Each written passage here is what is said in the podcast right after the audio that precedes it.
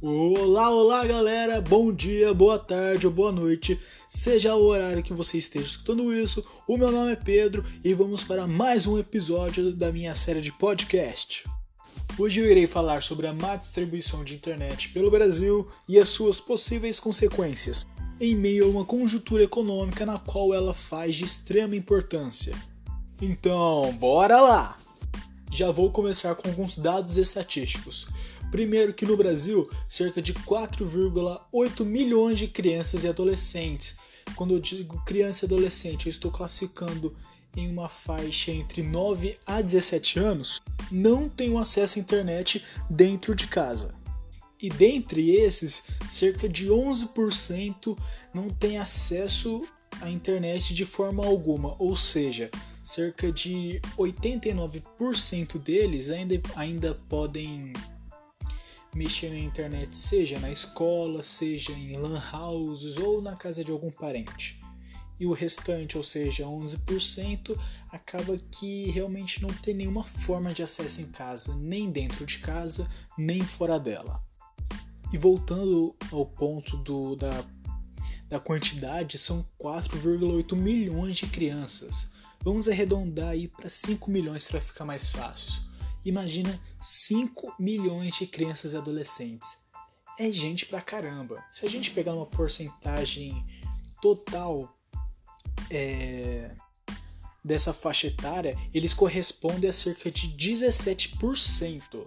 Para você ter ideia, por mais que numericamente não represente tanta coisa, se a gente for analisando realmente pelo lado humano, deixando de lado apenas as estatísticas, é uma coisa realmente absurda em pleno século XXI. Eu vou explicar os fatores daqui a pouco, mas por hora realmente é uma coisa que assusta e muito no Brasil.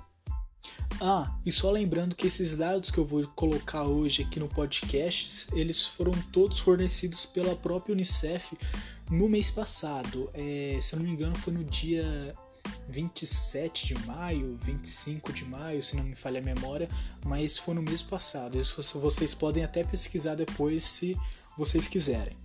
Porém, esse número ele ainda não é um número redondo, eles ainda não conseguiram, conseguiram entrevistar e fazer as pesquisas em todo o território brasileiro, por conta da pandemia de coronavírus e tudo mais e eles têm uma estimativa que eles vão conseguir de fato lançar na íntegra todos os dados é, ainda esse mês, o mês de junho. Mas nós já conseguimos ter uma boa noção de como está a situação brasileira nesse quesito. E esse levantamento apontou a desigualdade socioeconômica como o principal entrave, o principal problema para essa inclusão social.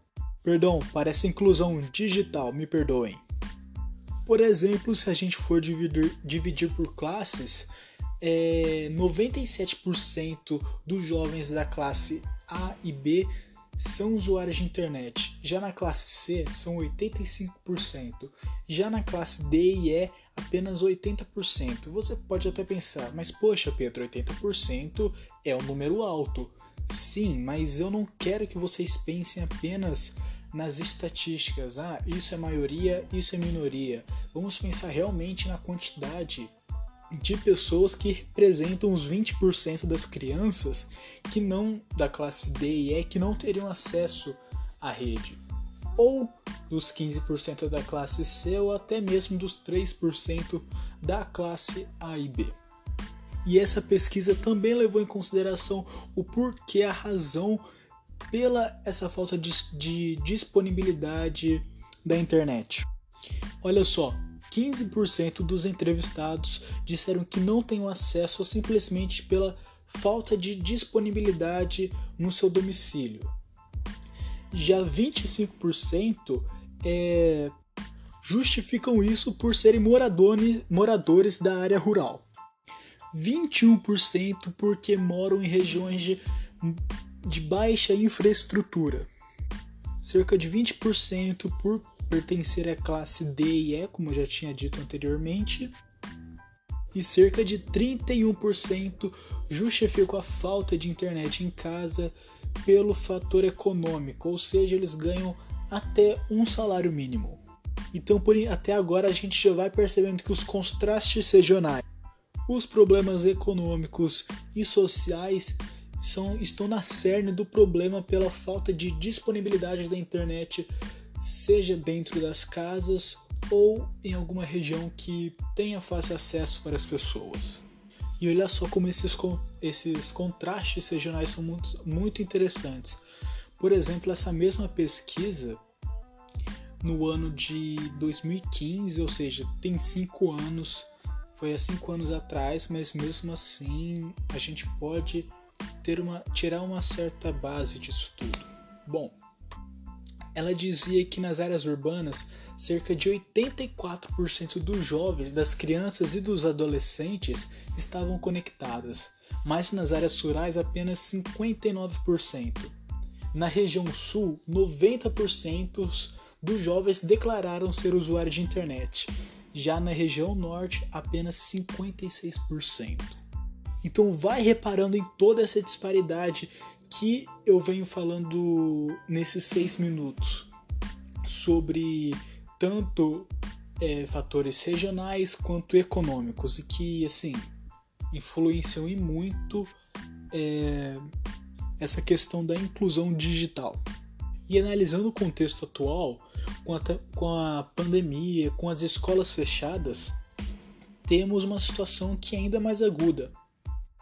Nós temos que ver com preocupação a situação em que nos encontramos e principalmente entender a necessidade de olhar de uma maneira para garantir o acesso de crianças e adolescentes e para suas famílias também à internet.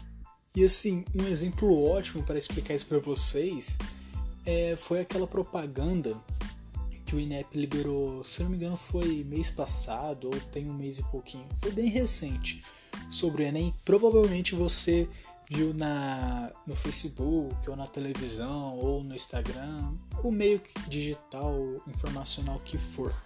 E que nitidamente os adolescentes, os vestibulandos, eles eram de uma classe social mais abastada.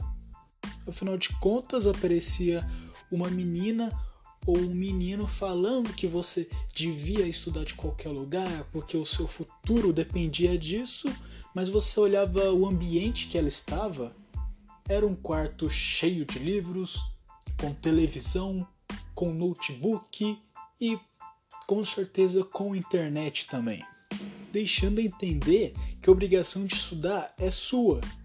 Já que não tem aula, estuda pela internet. Se você nem tiver internet, problema seu entendeu? Deixou muito claro uma visão excludente do cenário brasileiro. E tanto é que as pessoas criticaram a rodo essa, essa propaganda que eles fizeram.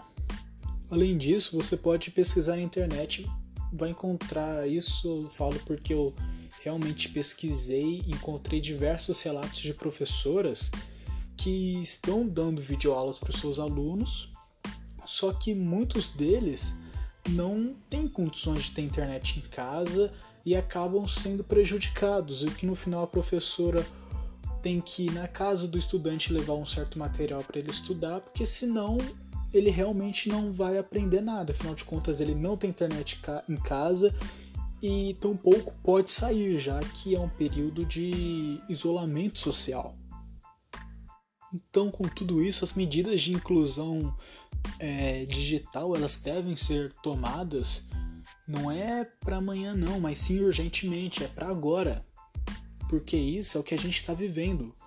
Isso é um contexto, um cenário em que se você tiver internet na sua casa, eu falo isso mais agora no momento mais voltado para, as, para os jovens, ok? Se você tiver internet em casa, para você tudo bem. Você pode ver videoaulas, você pode comprar um, cursinho online para estudar para o seu Enem ou para alguma prova militar, algum concurso que for. Mas em contrapartida, olha a quantidade de adolescentes que não tem nem internet em casa, não tem nem a infraestrutura é, possível para ter para ter acesso ao meio digital. E já já eu vou falar algumas possíveis soluções que eu formulei e que eu acho que ajudariam e muito. Mas antes disso, vamos falar agora em termos gerais do Brasil como um todo. Vamos sair apenas das crianças e adolescentes e vamos colocar incluindo todas as pessoas realmente. Beleza, nesses termos gerais, a gente faz uma conta aproximada e chegamos ao resultado de por volta de 120 milhões de brasileiros acima de 10 anos, porque eles fazem uma conta na qual quem tem menos de 10 anos tecnicamente não é considerado uma pessoa que está ativa na vida digital, ok? Então, cerca de 120 milhões de brasileiros têm acesso à internet, representando cerca de 67% da população. E por mais que o acesso à rede tenha crescido em relação ao, aos últimos anos, as desigualdades tanto regionais e por renda, elas permanecem nitidamente. Já que nas classes A e B, por exemplo, 90% das pessoas estão conectadas dia a dia. Já entre as classes D e E, esse número despenca lá para 42%. Olha só a diferença que existe. Sem contar também que os grandes centros urbanos, você querendo ou não, eles são muito mais dependentes da internet. Eu falo isso em estatisticamente, como eu já deixei claro aqui. Eles são muito mais dependentes da internet do que as áreas rurais. E isso ajuda a aumentar essa diferença de pessoas ativas digitalmente e não ativas. Beleza, agora vamos para algumas das soluções que eu acredito nessas minhas pesquisas, eu acredito que, acredito que elas realmente possam sim acontecer daqui a algum tempo, seja daqui a um mês ou daqui a um ano, dez anos, não sei, mas eu acho que seria muito cabível de acontecer e que daria muito certo. O primeiro seria a criação de acessos coletivos à internet, ou seja, as famosas LAN houses. Claro que as LAN houses não oferecem um ambiente muito propício aos estudos, mas querendo ou não, é, em um primeiro momento, essa proposta ela poderia democratizar mais ainda o acesso daqueles que não têm condições ou até que não sabem como consumir esses conteúdos digitais. Após isso, no segundo momento, nós deveríamos focar mais na infraestrutura. Afinal de contas, quanto mais infraestrutura e oferta, mais condições e procura vão haver para o acesso. Infraestrutura essa que seria levar internet, a banda larga para áreas de menor acesso, é, oferecer também todo o auxílio possível para essas áreas, afinal de contas não pode fazer o um negócio e deixar largado. Eu daqui a logo depois desse podcast, eu vou colocar lá no Instagram aqui do Mar Abstrato é uma reportagem do Jornal Nacional que fala exatamente sobre isso. É muito interessante, vale a pena vocês verem. É rapidinho, apenas dois minutos. Infraestrutura é essa que também vai em relação à construção de bibliotecas públicas que oferecem essa tecnologia, ou seja, a partir do momento que você tem uma biblioteca, além de todo o repertório em livros que a pessoa pode ir estudar, muito possivelmente ela também ofereceria alguns notebooks né, para computadores, para pesquisas e afins, e logicamente a própria internet para a pessoa que está ali consumindo. E uma solução que agora vai mais em relação às escolas e universidades, que eu achei que assim foi muito interessante, ela foi feita pela Universidade Federal do Maranhão. O que foi essa, essa solução que eles encontraram? eles fizeram uma parceria com a H-Buster, que ela é uma empresa de eletrônicos, e a partir disso, toda a uma boa parte da produção de tablets que eles faziam era exclusivamente para o conteúdo é, dos estudantes da universidade, para o conteúdo de seus cursos e realização das atividades propostas. E o melhor, sem a possibilidade do acesso à internet. Olha só que interessante, hein?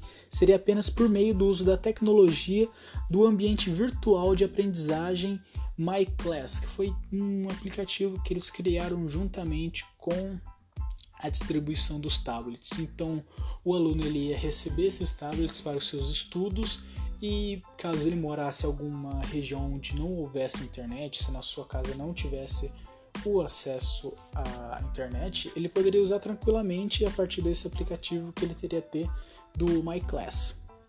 E ele só precisaria é, comparecer periodicamente em alguns polos de apoio, que era onde tinha o Wi-Fi da instituição e assim ele poderia usar para atualizar o conteúdo e entregar suas atividades realizadas. Então, olha só que iniciativa bacana que a Universidade Federal do Maranhão fez. Sim, uma iniciativa que com certeza vai se propagar pelas outras universidades e também deve, porque assim é uma, uma proposta de inclusão digital é, incrível realmente. E eu também gostaria de deixar como última análise aqui a questão do mercado financeiro atual. Já que eu falei da internet mais relacionada com meio de estudos para Enem, concursos e afins, agora eu vou falar de uma perspectiva mais voltada para o mercado de trabalho atual. O mercado financeiro é, o, na minha opinião, o melhor exemplo de como a tecnologia ela está evoluindo de uma forma que transforma todo um setor e, consequentemente, também transforma a demanda da mão de obra humana, ok? Por exemplo, no setor bancário. Primeiramente, o que aconteceu foi o surgimento dos caixas eletrônicos. Logo depois, os protocolos de segurança para o uso do banco online. E o mais recente, que é o surgimento de aplicativos de celular para gerenciar as suas contas diminuindo ainda mais a mão de obra humana em favorecimento da própria tecnologia ou até de profissionais capacitados para tal. Olha só como a internet ela seria de extrema importância para o setor financeiro também. Se a gente olhar mais para frente ainda, a gente vai perceber o surgimento de novas moedas digitais, por exemplo, os bitcoins, não é mesmo? Que vem fazendo um, digamos que um grande sucesso nos últimos tempos. Também posso citar aqui o tão famoso marketing digital, que é um mercado que nos últimos anos vem em grande ascensão. Então assim, fica evidente a necessidade das pessoas elas mudarem os seus próprios hábitos e entenderem mais no mercado. E não e fica e é lógico que para acontecer isso, antes de tudo, tem que haver sim o acesso às mídias digitais. Como a gente viu, apenas 67% da população brasileira tem acesso a elas. Ou seja, 33% simplesmente não tem nenhum acesso ou o acesso ele é extremamente limitado. Agora você imagina todas essas pessoas e o mercado de trabalho que exige cada vez mais que as pessoas se adequem às novas demandas do próprio, não é mesmo? As atividades profissionais relacionadas à tecnologia e ao mundo digital, elas estão tendo e ainda vão ter um grande impacto no que diz a respeito às novas profissões, como por exemplo, cobrador de ônibus, caixa de supermercado, assim como foram os caixas de banco, corretor de seguros, imóveis, etc. Todos esses estão em uma tendência, eu não digo que isso é 100% de certeza que vai acontecer, mas tudo está levando a crer que vai, elas vão cair é, em déficit. Como assim? Elas vão. A demanda por elas vai cair assim drasticamente. E nisso eu volto no ponto da importância é, da democratização ao acesso às mídias digitais, à própria internet para as pessoas, para que elas possam realmente se adequar ao novo mercado é, financeiro, se adequar à própria vida como ela está acontecendo atualmente. Isso é uma coisa muito interessante para a gente pensar, para a gente pesquisar e até cobrar dos nossos governantes, afinal de contas é a função deles garantir esse direito ao maior número de pessoas possíveis. Bom, galera, e foi esse o podcast de hoje.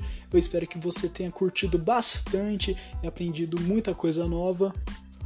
Caso você tenha um bom dia dos namorados para você e a sua pessoa amada, e até a próxima. Fui!